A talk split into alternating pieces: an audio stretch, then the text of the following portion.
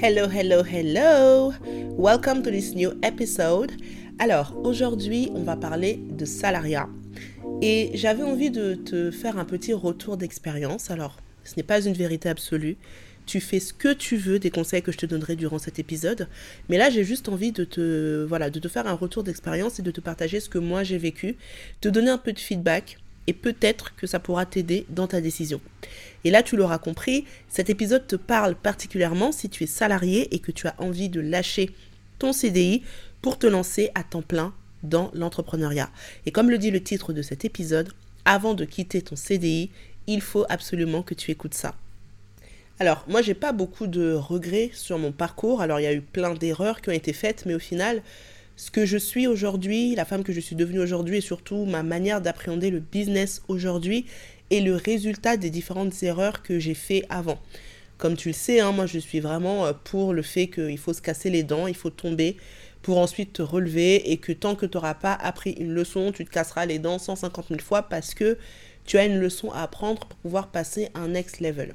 Donc, par rapport à ça, j'ai pas beaucoup de regrets, mais j'en ai quand même un si je dois être totalement honnête et totalement transparente avec toi, j'ai quand même un regret sur mon parcours, c'est que je pense que j'ai quitté mon CDI trop tôt. Alors, on se remet dans le contexte. À l'époque, je suis euh, chef de projet chez Universal Music. C'était mon premier euh, CDI. Et euh, au bout de deux ans, j'ai déjà fait le tour du poste. Je m'ennuie et je commence un petit peu à.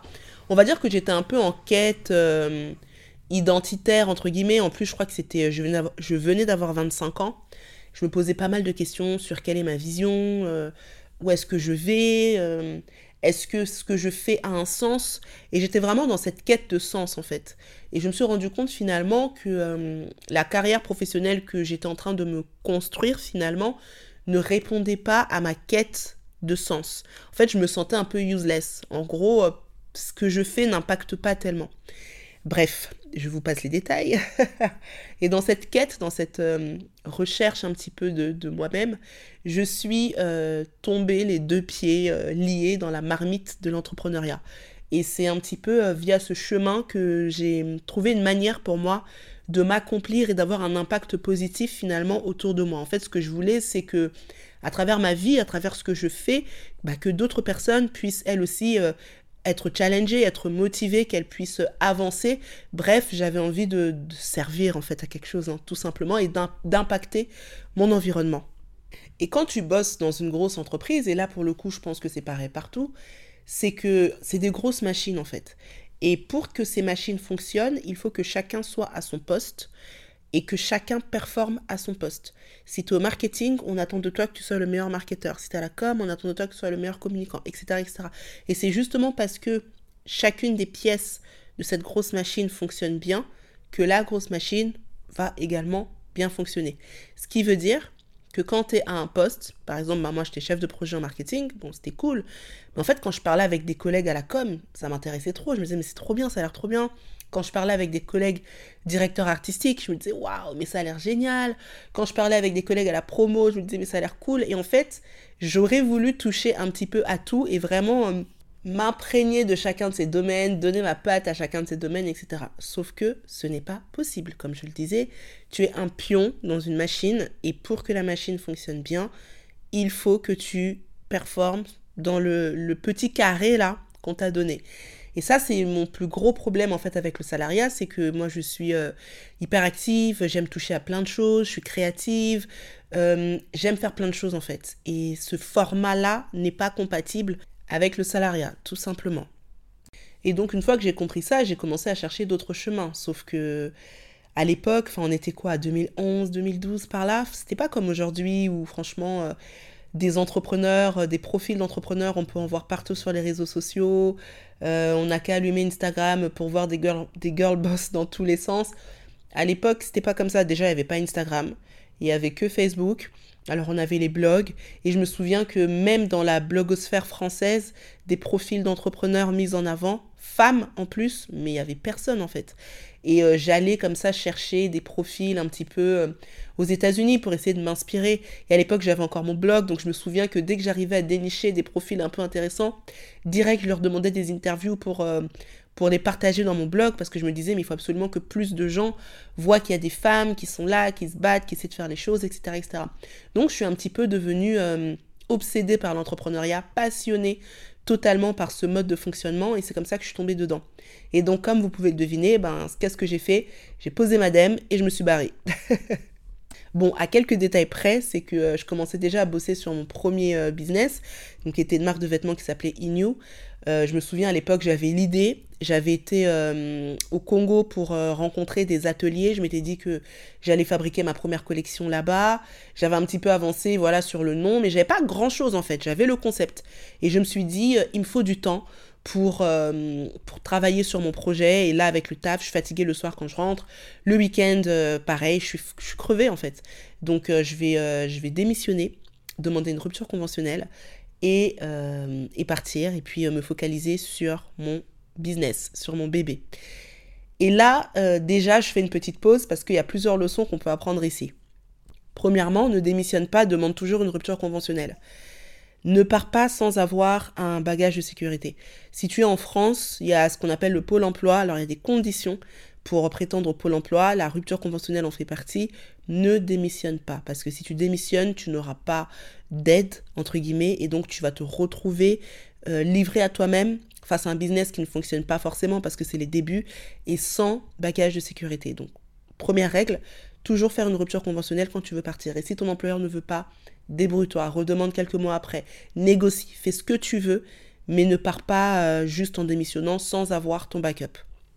Et donc, pourquoi je dis que euh, je, pense que je suis partie trop tôt? Parce que mon, euh, mon projet était encore en phase embryonnaire. Je n'aurais pas dû partir à ce moment-là. Et à mon sens, aujourd'hui, avec le recul, ça fait maintenant près de dix ans hein, quasiment que je suis dans l'entrepreneuriat, et euh, ce que j'ai pu voir autour de moi et ce que j'ai pu vivre, c'est que le meilleur moment pour partir, c'est quand ton business est déjà au moins un bébé qui est né en fait. Donc pas juste dans le ventre, pas juste dans ta tête, pas juste dans tes idées. C'est un bébé qui est né et c'est un bébé qui finalement commence un petit peu à essayer de marcher.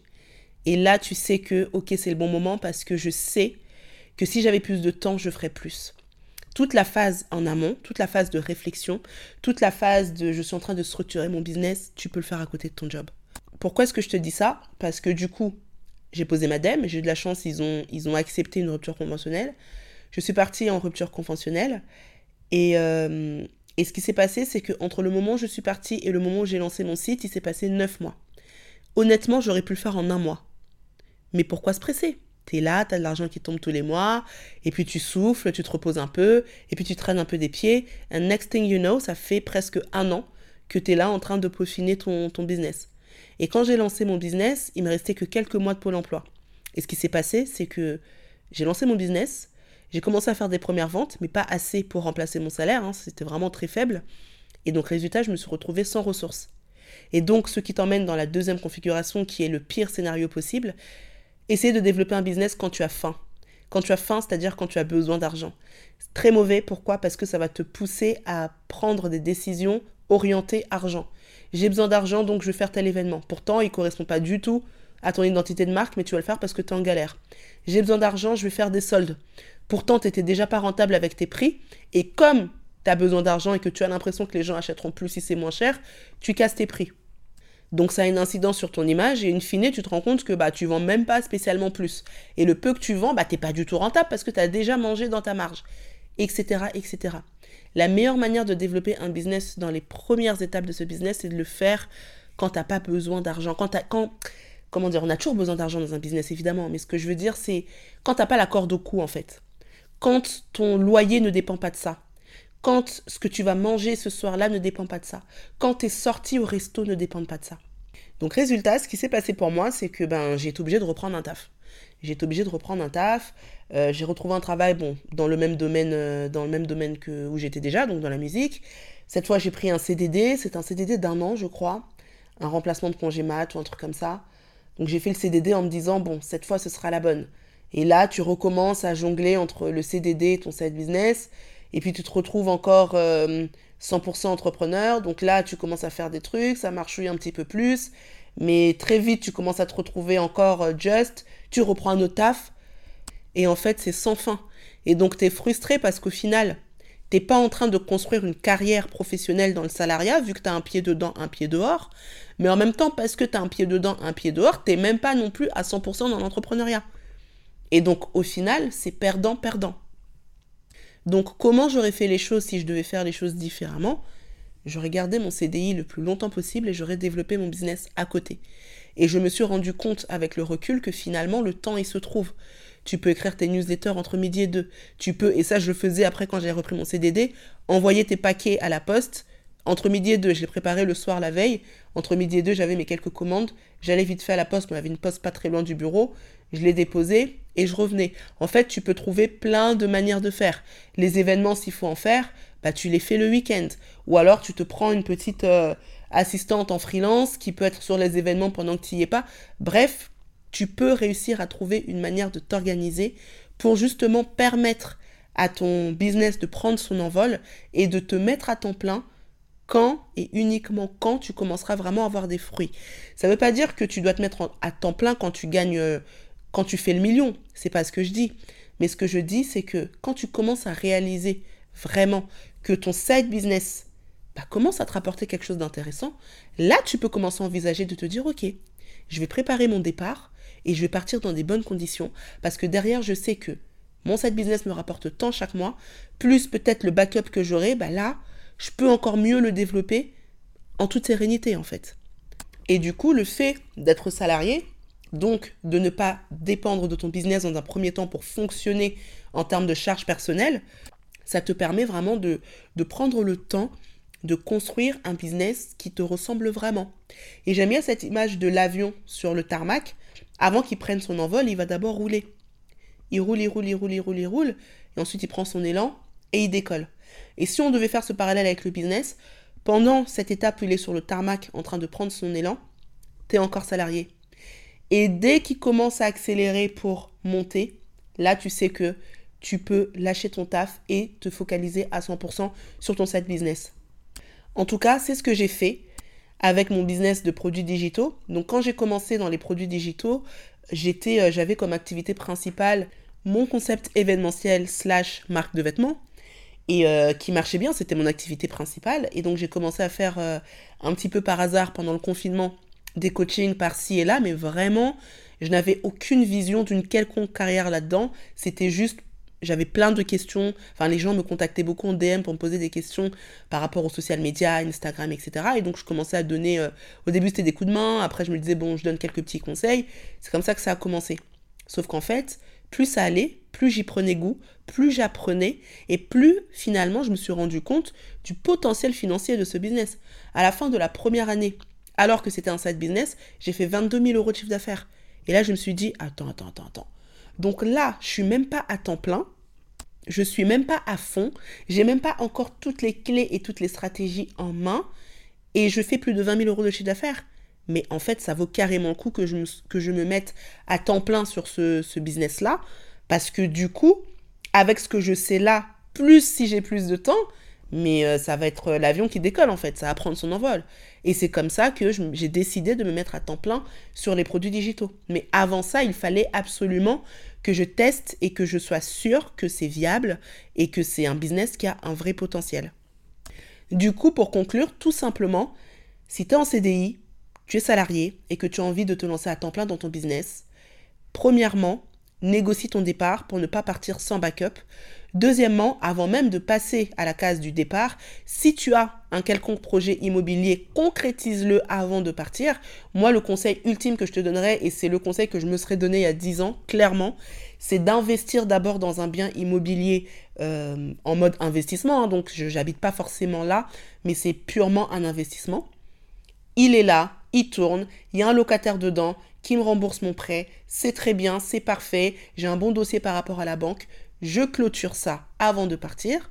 Donc étape numéro 2, enfin l'étape 2 et l'étape 1 elles vont ensemble. Tu pars évidemment avec un backup.